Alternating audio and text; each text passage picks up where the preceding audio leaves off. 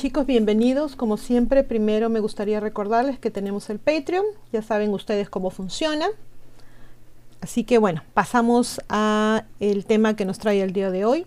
Vamos a hablar sobre trastornos mentales. Parece ser que los investigadores se han dado cuenta que ciertos trastornos mentales no son realmente trastornos. Entonces nos dice el artículo, ¿qué pasaría si los trastornos mentales como la ansiedad, la depresión o el trastorno de estrés postraumático, en sus siglas TEPT, no fueran en realidad trastornos mentales? En un nuevo y convincente artículo, los antropólogos biólogos instan a la comunidad científica a repensar las enfermedades mentales. Con una revisión exhaustiva de la evidencia, muestran buenas razones para pensar en la depresión o el TEPT como respuestas a la adversidad en lugar de desequilibrios químicos. Y el trastorno por déficit de atención con hiperactividad, TDAH, podría ser una forma de funcionamiento que evolucionó en un, en un entorno ancestral, pero que no coincide con la forma en que vivimos hoy. Los trastornos mentales se tratan de forma rutinaria, con medicamentos según el modelo, el modelo médico. Entonces, ¿por qué los antropólogos que escriben este estudio afirman que estos trastornos podrían no ser médicos en absoluto? Señalan algunos puntos clave. Primero, que la ciencia médica nunca ha podido probar que la ansiedad, la depresión o el TEPT sean enfermedades hereditarias. Número uno. Ahora, en segundo lugar, los autores del estudio señalan que a pesar del uso generalizado y creciente de antidepresivos, las tasas de ansiedad y depresión no parecen mejorar. Entre 1990 y el 2010, la prevalencia mundial del trastorno depresivo mayor y los trastornos de ansiedad se mantuvo en 4,4% y 4%. Al mismo tiempo, la evidencia ha continuado mostrando que los antidepresivos no funcionan mejor que el placebo. Esto es muy, muy interesante de notar. Los antidepresivos no funcionan mejor que el placebo. En tercer lugar, las tasas mundiales de esos trastornos se mantienen estables en uno de cada cuatro personas. Sin embargo, en los países afectados por conflictos, se estima que una de cada cinco personas padece depresión, trastorno de estrés postraumático, trastornos de ansiedad y otros, dicen los estudios. En conjunto, las autoridades postulan que la ansiedad, la depresión y el trastorno de estrés postraumático pueden ser respuestas adaptivas a la adversidad. Los sistemas de defensa son adaptaciones que se activan de manera confiable en situaciones que ponen en peligro la aptitud física para minimizar la pérdida de aptitud física, escriben. No es difícil ver cómo eso podría ser cierto para la ansiedad. La preocupación nos ayuda a evitar el peligro. Pero ¿cómo puede ser eso cierto para la depresión?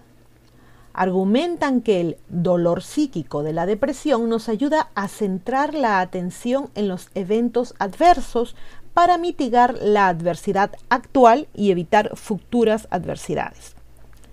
Si eso cuenta poco probable, o si eso suena, perdón, poco probable, entonces consideren que los neurocientíficos han asignado cada vez más estos tres trastornos a las ramas del sistema de detección de amenazas.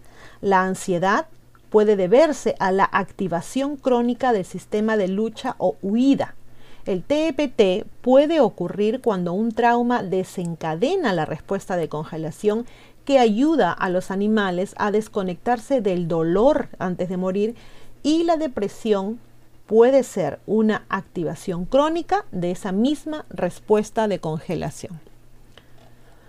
Las etiquetas son algo que internalizamos para definir quiénes somos y de qué somos capaces. Con demasiada frecuencia las etiquetas nos limitan y por eso es importante reconsiderar cómo etiquetamos la ansiedad, la depresión o el TDAH. ¿Alguien tiene depresión? ¿Un trastorno médico del cerebro o tiene una respuesta adaptiva deprimida, eh, deprimida a la adversidad? La adversidad es algo que podemos superar, mientras que un trastorno mental es algo que debemos controlar. Las etiquetas implican posibilidades muy diferentes. Considera cómo etiquetamos el TDAH. En la generación pasada, los niños con TDAH eran etiquetados como niños malos y se les imponían sanciones o detenciones. Ahora ayudamos a los niños con TDAH a comprender que tienen una diferencia de aprendizaje. En lugar de la detención, tratamos de brindar apoyo en una variedad de modalidades. Cuando lo hacemos, los problemas de conducta suelen desaparecer. Ese cambio de etiqueta a la diferencia de aprendizaje es vital porque da espacio para que los niños con TDAH sean buenos niños y tengan éxito.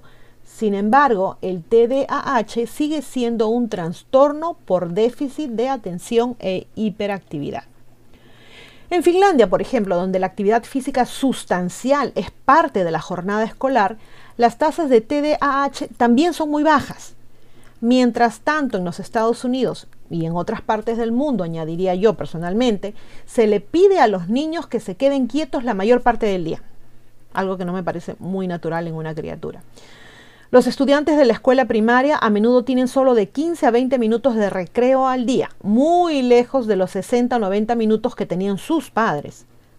Casualmente las tasas de TDAH en los Estados Unidos han aumentado en los últimos 15 años. El TDAH no es un trastorno, trastorno, argumentan los autores del estudio. Más bien es un desajuste evolutivo con el entorno de aprendizaje moderno que hemos construido. Edward Hagen, profesor de antropología evolutiva en la Universidad Estatal de Washington y coautor del estudio, señaló en un comunicado de prensa que hay poco en nuestra historia evolutiva que informe de niños que se sientan en sus escritorios en silencio mientras ven a un maestro hacer ecuaciones matemáticas en una tabla.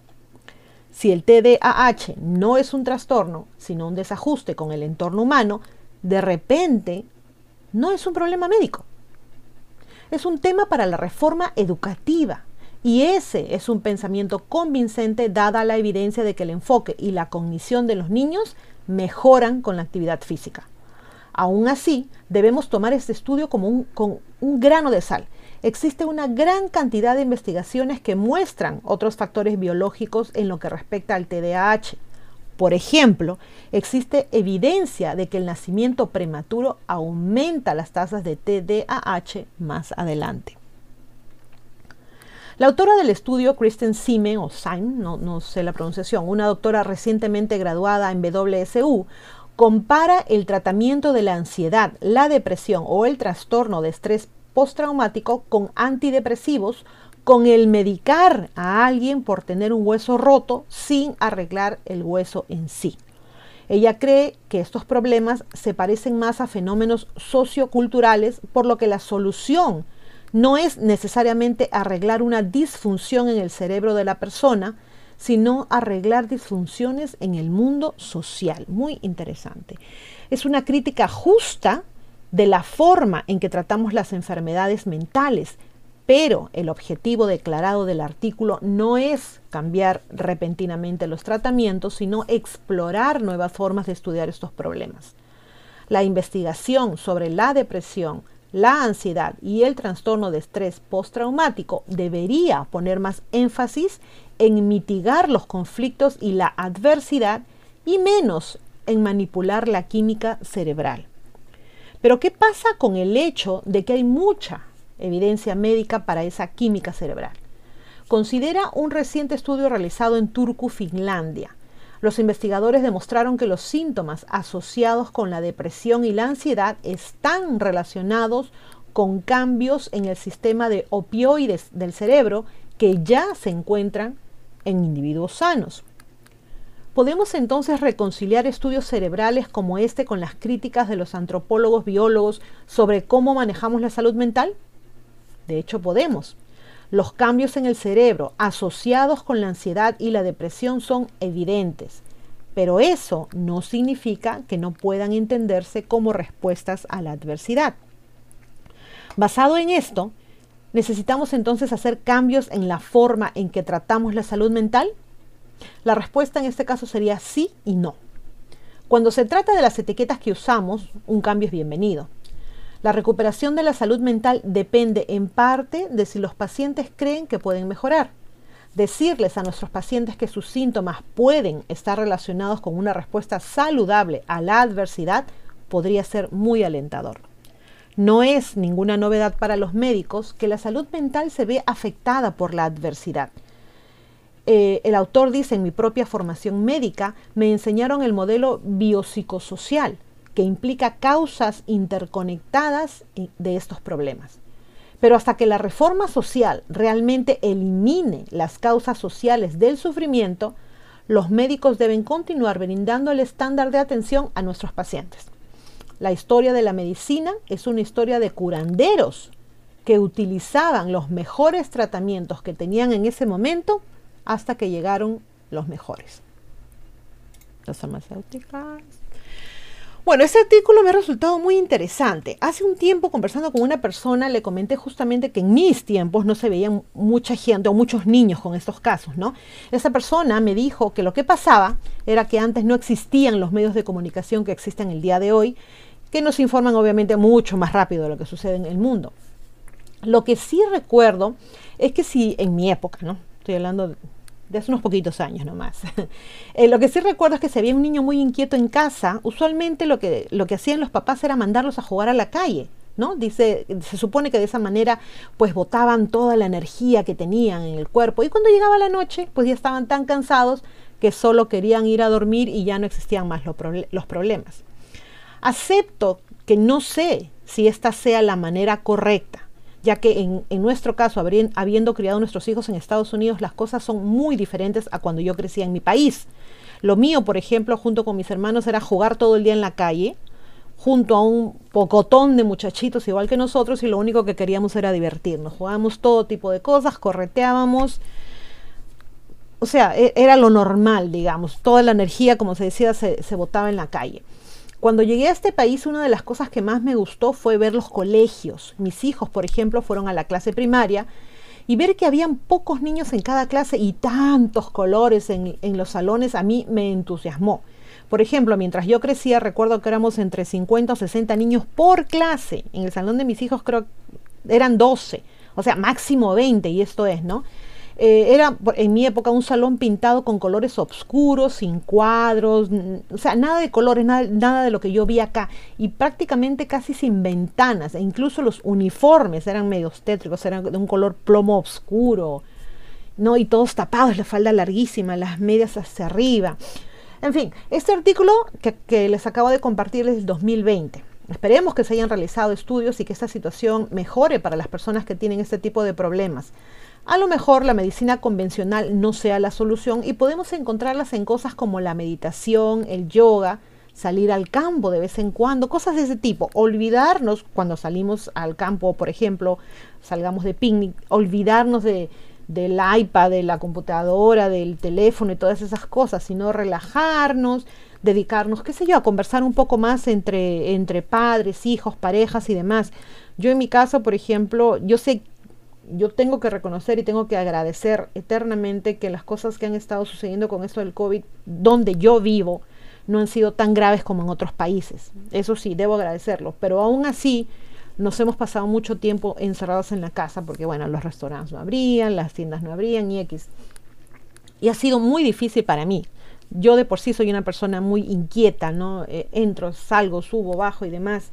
Entonces para mí ha sido más chocante que para el resto de mi familia, que son gente más tranquila, mi marido, mis hijos. Ahora imagínense que esto le suceda a las criaturas, imagínense cuánto le ha afectado esto a las criaturas.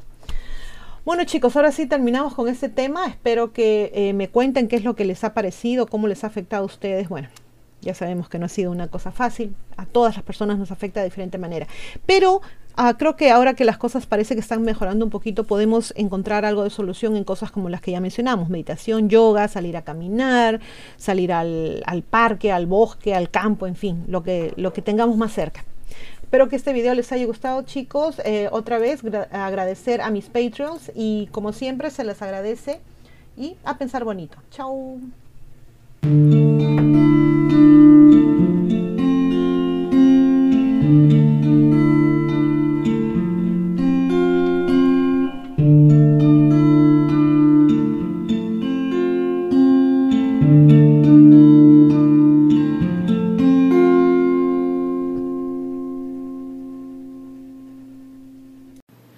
No se olviden de suscribirse a Ileana Historias y a Divulgación Total en YouTube, hacer clic en la campanita para recibir las notificaciones cuando subimos nuevos videos, poner sus pulgares arriba, hacer like y compartir. Sigan a ambos canales en los podcasts. También tenemos divulgaciontotal.com donde pueden visitarnos y suscribirse con su correo electrónico. Y seguimos en todas las redes sociales, Facebook, Twitter, Parler, Telegram Twitch. Aceptamos sus colaboraciones en PayPal y tenemos también merchandising en Teespring. A pensar bonito.